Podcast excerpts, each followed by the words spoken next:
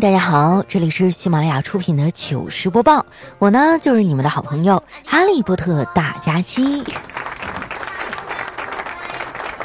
哎呀，复工已经有一段日子了，不瞒你们说，我现在好像又有点怀念在家隔离的日子了。上班真的太让人闹心了，我想很多人啊都跟我有一样的想法。不过话说回来啊，工作嘛哪有轻松的？其实大家上班都一样的累，不同的是啊。别人挣的都比你多，我现在啊就盼望着废品收购站赶紧开门。昨天我去阳台找东西啊，那儿堆满了我妈各种什么纸壳子呀，还有这废品啥的，我都插不进去脚。后来我翻了半天呀，也没找着我想要的东西，我就忍不住抱怨：“我说妈，没事能不能把你的东西收拾收拾啊？这么多乱七八糟的玩意儿，都留着干啥呀？”以后没用的东西啊，就扔了吧，占地方。我妈点点头说：“行啊，那你赶紧走啊。”你们瞅瞅啊，这是亲妈能说出来的话吗？不过我也习惯了，哎，这就是我们娘俩的相处模式。其实我们母女关系啊，大部分时间还是挺融洽的。不瞒你们说啊，我都这个年纪了，至今遇到点什么好玩的事儿呢，我还是会忍不住像个小妖精禀报大王一样。屁颠屁颠的跑去告诉我妈，我们家这老太太呀，就是嘴毒了一点，心地还是很善良的啊，对我也是挺好的。我在家这些天啊，天天变着花样给我做好吃的，还帮我洗衣服。如果她要是能不催婚的话，那简直就完美了。昨天我妈还找我正儿八经的谈了一次话，这家伙给我一顿说，还让我反省一下自己为什么找不着对象，给我说的呀，都快抑郁了。我侄子啊，看我闷闷不乐的，就安慰我：“姑姑不要着急，我已经帮你安排的妥妥的了。”我当时就好奇啊，问他：“这么厉害啊？你咋安排的呀？”我侄子啊，拍了拍胸脯，自信的说：“我把咱们家门口那条街上富婆寻找有缘人的广告，所有的号码都换成你的了。”这个熊孩子啊，真的是坑人小能手啊，没事就要坑我一下。之前呢，他跟邻居家的小孩啊比谁家的狗厉害。那邻居家的小孩说：“当然是我家的厉害了，我家的藏獒特别能吃，一顿能吃一大盆呢。”我侄子啊说：“那有啥呀？我姑姑一顿也能吃一盆儿。我们家二哈能驮着他一口气儿跑二里地呢。”哎呀，我这个淑女形象啊，就这么让他给毁了。他说这个事儿呢，也不能全赖我。啊，因为哈士奇真的太魔性了，别的本事没有，拆家可是一把好手。我之前养过一只，啊，养了几个月，实在是顶不住了，就把它给送人了。在这儿啊，我劝大家，如果你们家没有院子啊，最好不要养哈士奇，分分钟啊就能把你的精装修干成毛坯房。哈士奇呢还特别好动，养它那段时间啊，我每天下班就出去遛它，遛到晚上九十点钟才回家，所以呢也认识了一堆狗友。隔壁楼哈有一老爷爷，每天傍晚都会领着一条大黄狗，就坐在小区的石凳上啊，望着天空发呆。我每天出门碰到了，都会跟他打个招呼。后来我们熟了，我就忍不住问他：“我说老爷爷，你怎么每天都坐在这儿啊？”那个老爷爷就伤感地说：“以前呀，我媳妇儿总会在这个时间和我一起出门遛狗。自从那次车祸以后，哎，我就急忙说：我说哎呀，对不起。”是我让你想起伤心的事儿了，老爷爷就冲我摇了摇头，说：“自从啊那次车祸以后，我媳妇儿走动不方便，家里人怕她无聊，就教会了她打麻将。现在她痊愈了，每天下午啊都约几个麻友在家里打麻将。他嫌我们家大黄狗乱叫，就让我每天下午都领着狗出门。哇，这个弯转的还真的是猝不及防啊！”那天听完老爷爷的故事啊，我就带着狗回家了。可能是被他的故事感动了，我们家的傻狗一路狂飙啊，给我拽的拖鞋都跑丢了。等我到了家门口的时候呢，我才发现自己没带钥匙。正赶上那天啊，我妈他们回老家办事儿啊，家里一个人都没有。后来我没办法呀，就叫来一个开锁的师傅。他到了以后啊，看了看门上的锁，然后跟我报了一个价格。我当时着急回家呀，也没还价，一口就答应了。然后他十几秒钟啊，就给我弄开了。哇，当时我都震惊了。我就问他：“师傅呀，我们家的锁是不是很水呀？”他点点头说：“嗯呐呗，老妹儿，我建议你啊换个新的。”我说：“行，你换吧。”换上以后呢，我就问他：“师傅，这个新锁有什么作用啊？”他仰着头想了一会儿啊，说：“呃，下次再开锁的话，可能会贵一点儿。”后来我妈知道这事儿以后啊，数落我半天，说我虎了吧唧的啊，净花冤枉钱。这把我气的啊，心脏都突突跳了，当天晚上差点失眠。说到这个啊，我感觉我好像真的老了。以前十几岁的时候吧，晚上睡觉啊，沾枕头就着，现在翻来覆去啊，半天也睡不了。我有时候就会想啊。会不会我们睡不着，是因为人类睡觉的服务器满了呢？只有等其他人睡醒了之后，才会腾出空位来。哎，怪不得我白天上班的时候容易犯困呐，因为那个时候没有人占线。不过我们家好像就我这样，你看我爸我妈睡眠都可好了，就连我嫂子都说啊，她嫁过来以后睡眠质量都提升了不少，食欲也好多了。这人呐，吃得好，睡得好，就很容易长肉。我嫂子啊，本来挺瘦一个人，跟我哥结完婚以后啊，跟气球吹的一样，迅速就胖起来了。生完孩子以后啊，体重更是一度超过了我呀，荣登我们家体重榜的榜首。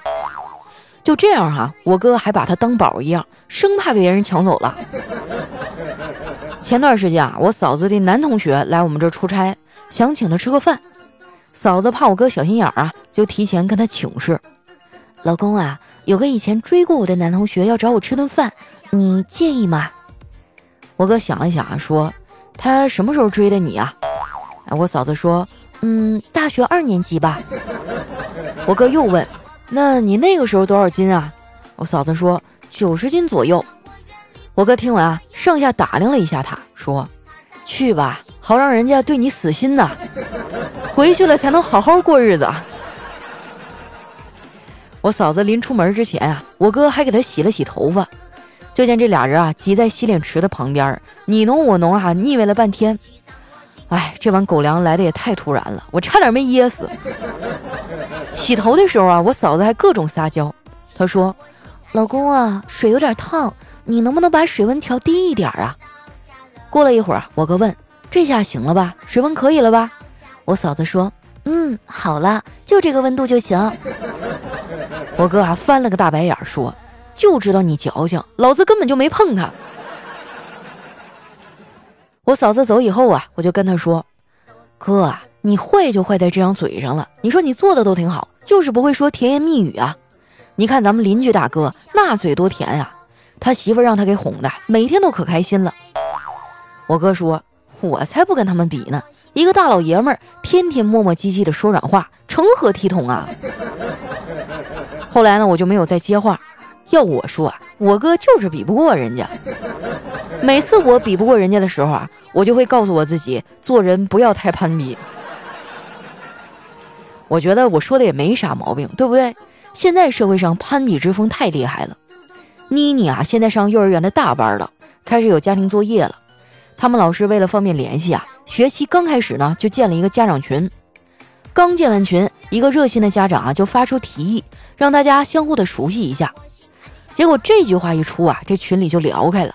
有人说：“我呀是做进出口贸易的，以后大家多多指教啊。”有人说：“我是做连锁餐饮的，大家来店里吃饭可以打折。”还有人说：“哎呦，都是能人呐，跟你们比不了。我呢就做点小生意。”倒腾点翡翠玉石啥的。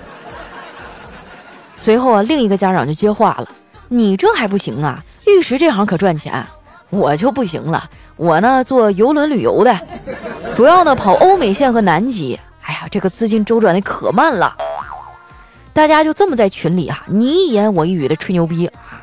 后来聊到火热的时候呢，有个家长提议啊，说想聚餐呢联络一下感情。这时呢。一个一直没怎么说话的家长啊，就跳出来了，说：“行，我出五千。”随后啊，这个群里就陷入了沉默。过了好长时间啊，才有人回了一条，说：“我觉得吧，五千够了。”啊，当时我正在喝水啊，差点没喷出来。你说这帮人也太逗了哈！我小时候呢，也有类似的经历。那个时候啊，同学之间呢会相互攀比啊，谁的爸爸妈妈更厉害。我同桌的妈妈呢是美籍华人啊，当时大家都很羡慕她。我回家啊就跟我妈说了这个事儿，我妈当时就一脸不屑啊说：“美籍华人算什么呀？我还是华籍美人呢。”你们别不信哈，我妈说的是事实。我们家老太太年轻的时候，那可是十里八乡出了名的美人儿。我长成这样啊，完全是因为我爸的基因太强大了。就小时候，每次我爸带着我出门，那街坊四邻啊都会委婉的说我丑，因为他们总会对我爸说：“哎呦，老赵，你这闺女跟你长得可真像啊。”说实在的，长相这个事儿呢，困扰了我很久。以前啊，就丑的我连自拍都不好意思发。不过现在不一样了啊，现在我的脸皮厚多了。我觉得脸皮厚一点也挺好，尤其是女孩啊，很多事情就能掌握主动。以前呢，我在感情上就特别的被动，总是等着别人来跟我表白。但是现在我想开了啊，觉得谁好呢，我就主动出击。前些日子啊，我在网上遇到一个很暖的帅哥，聊了几天之后啊，发现我们俩呢竟然都是小黑的朋友。你看看，这就是缘分呐！为了拿下这个小哥哥呀，我还特意去求小黑啊，就让他从中间撮合一下嘛。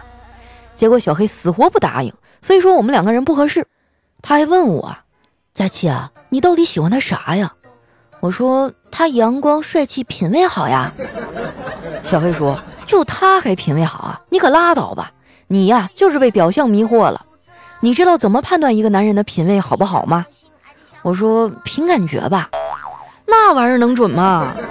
我跟你说哈，想要判断一个男人品味的好坏，那你就去跟他表白啊。如果说你要跟他谈恋爱，他不肯，那就说明。这个人的品味还行。突破了我也不丢，从前说要抓个阄，总结过了又是个旧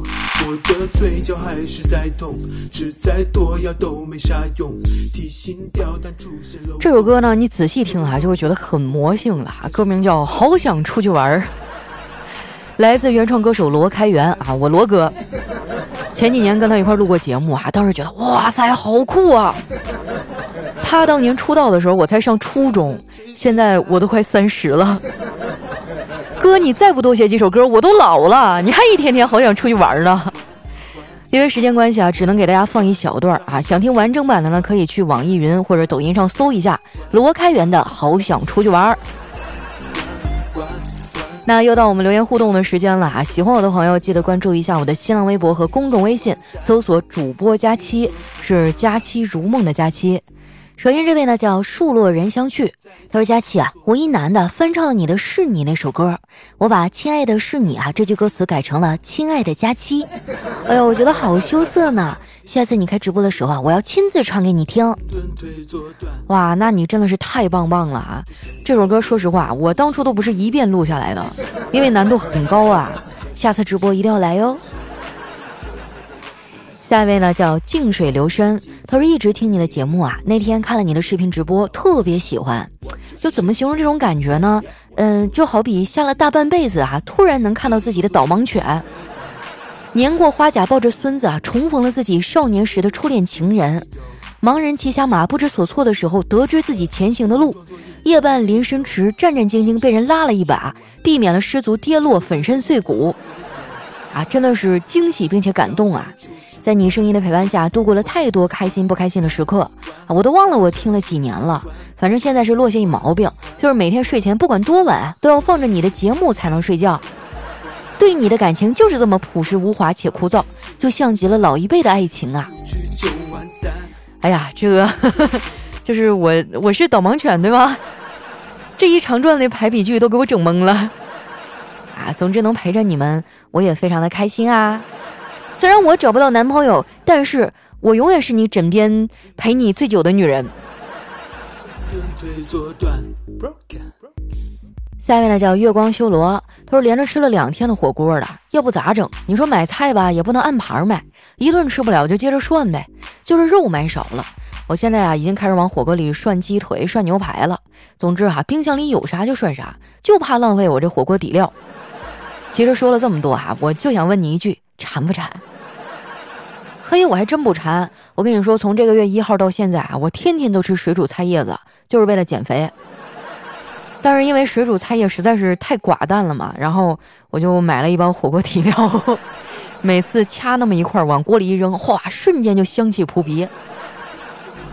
撕破了我也不丢。时间说要抓个就下面呢叫 A Z B Y C X，他说佳期啊，我爸妈成天在家里撒狗粮。昨天晚上我妈躺在沙发上看电视，随口说了一句眼睛疼。我爸当时在厨房里洗碗，今天呢就专门出去一趟，回来呢就给了我一瓶眼药水，说是给我妈用的。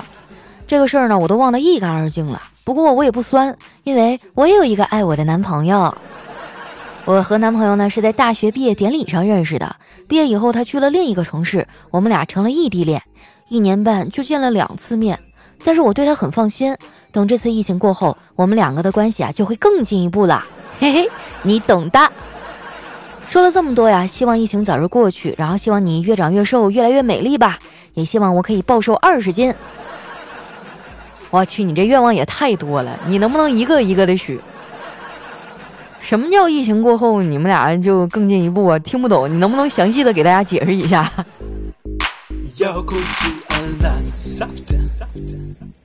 下一位呢叫加气的小喇叭，他说吃饭的时候啊，老妈吃了半碗就不想吃了，对我爸说：“老公，我吃不下了。”我爸马上就把碗端过来哈，给吃干净了。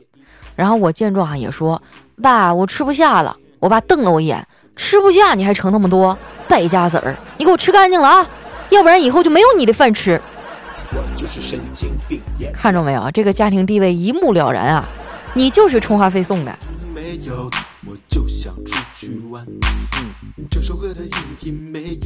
下面呢叫木子磊磊，他说：“佳欣，你知道为什么你会掉这么多头发吗？因为你一直没有对象啊，头发以为你出家了呢。你走开，你是我的头发吗？你知道的这么多，哼。”好想出去玩。下一位呢叫在下不胖，他说走在路上啊，看见一条狗在看着我，盯着我五分钟以后啊，我就对那狗说：“你瞅啥？”然后呢，狗就冲我叫了一声，就好像在说：“瞅你咋的？”我看他还敢看着我，我说：“你再瞅一眼试试。”狗又冲我叫了一声啊，就好像在说：“试试咋的？试试就试试。”然后我就跟那狗打起来了。那现在我的问题来了哈，我想问一下，最后你俩谁赢了？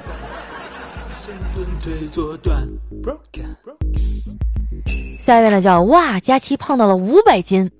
他说写作业哈，这个有一道题是这样的：有一块一公顷的地啊，黄瓜占了百分之七十，剩余的都是茄子，请根据以上信息提出问题。其他人呢都是求黄瓜或者茄子的面积。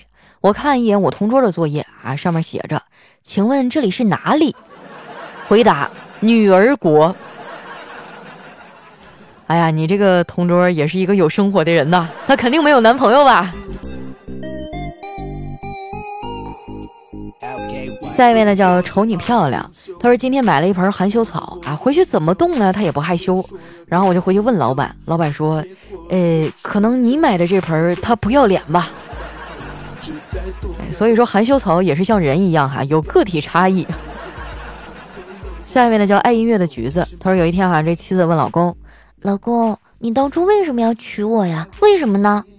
在老公还在思考的时候啊，一旁的儿子啊就来了一句：“为民除害呗。”啊，这孩子真的是在作死的边缘反复试探啊。下一位呢叫佳期的小兔子，他说有一天哈，领导开完会啊，这个 A 呢就问 B 说：“老板会上讲的那个社会精英，那什么是社会精英啊？” B 就说了，就是把社会上的人啊碾压放出来再碾压啊，就反复这样。A 说，那不成了人渣吗？是啊，有的时候为了恰饭啊，就不得已会做出一些违背自己内心的事情啊。但是呢，你也不能说他是人渣，也有可能连渣都不是了，都被碾成沫了。凌晨四点半下一位呢叫千山人迹。他说：“刚刚点外卖的时候呢，突然想起来自己一百六十斤，我猛地拍了自己一个耳光。啊，这个点外卖的时候怎么能分心呢？不行，这顿饭我要多加个鸡腿。”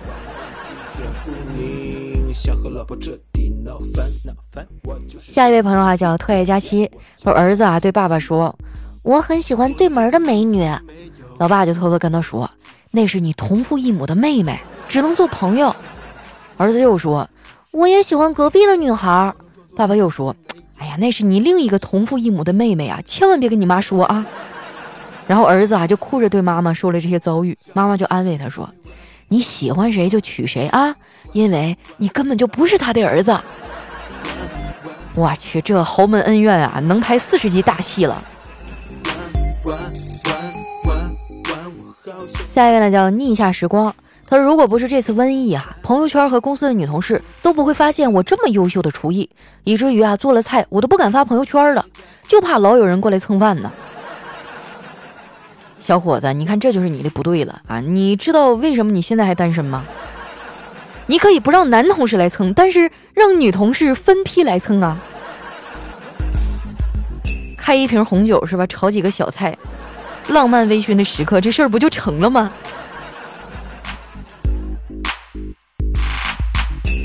来下一位小伙伴哈，叫听友幺九幺六三三四九五，他说有两个朋友哈，一个住在山上，一个呢住在山下。山下的朋友打电话给山上的朋友说：“咱们俩养猪赚钱吧。”于是呢，山下的朋友啊养了一头公猪，山上的朋友呢养了一头母猪。一段时间以后啊，这个山下的朋友就打电话说：“咱们让两头猪生小猪崽，赚更多的钱吧。”于是第二天早上啊，山下的朋友呢就用这个车哈拉着公猪上山了。为了保证成功率，第三天呢又拉着公猪上山了。心想啊，这下就等着生小猪崽了。第四天呢，山下的朋友起床打扫院子，突然发现公猪已经面带微笑坐在那车上等着了。啊，这个面带微笑就很传神了啊！画起来，待会儿要考的。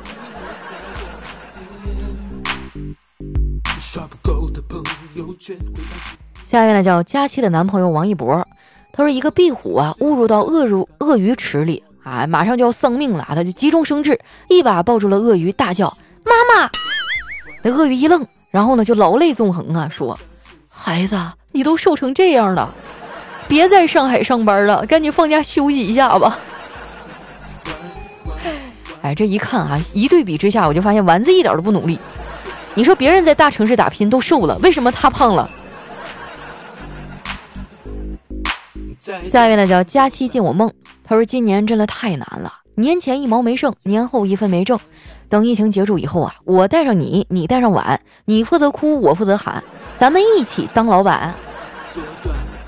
那不太行啊，这这几个月疫情比较严重，出门乞讨都不让了，人和人之间都得保持距离。我感觉不行，咱得改行，这行不挣钱了。下一位呢叫旧一，他说晚上哈几家人聚会一起吃饭，然后喝酒的时候呢，这个 A 说自己的老婆又胖了好几斤啊，不如以前那么好看了。B 呢就放下酒杯，来了一句：“不行就换呗。”然后啊，那个 A 的妻子就怒目以对。B 呢不慌不忙地说：“呃，我说的是不行就换个秤呗。”对啊，总有一款不准的秤适合你。下一位呢叫佳期的陆墨，他说大学四年时光啊，班级聚会不少，但是自从大一以后呢，聚会就再也没喝过酒。不是不能喝啊，也不是不想喝，而是不敢喝呀。大一考完试啊，班级聚会，班长敬酒，三杯下了肚啊，就开始耍酒疯了，不管男女，见人就亲呐，一个人追了一个班，硬生生的把一场聚会啊变成了趣味赛跑。啊，那你这班长厉害了啊，后来找着对象了吗？来看一下我们的最后一位哈，叫佳期家随缘，他说上次有个老头啊，用红绳要把我和佳期绑在一起，我就把他揍了一顿。他说他叫月老，我就又把他打了一顿。不为别的啊，就因为他欺负我没有文化啊！我长这么大就没有听说过姓岳的。你这扯不扯呢？你说是吧？我都等你这么多年了，过分了啊！哎呀，你说也不知道这二零二零年能不能脱单呢？这都已经过去快四个月了，眼瞅就要到下半年了，我这心里好慌啊！那如果大家有意向的话，可以添加一下我的新浪微博和公众微信，搜索主播佳期，是佳期如梦的佳期啊。有什么悄悄话呀，是吧？我们私下聊嘛。好了，那今天节目就先到这儿了，我们下期再见喽，拜拜。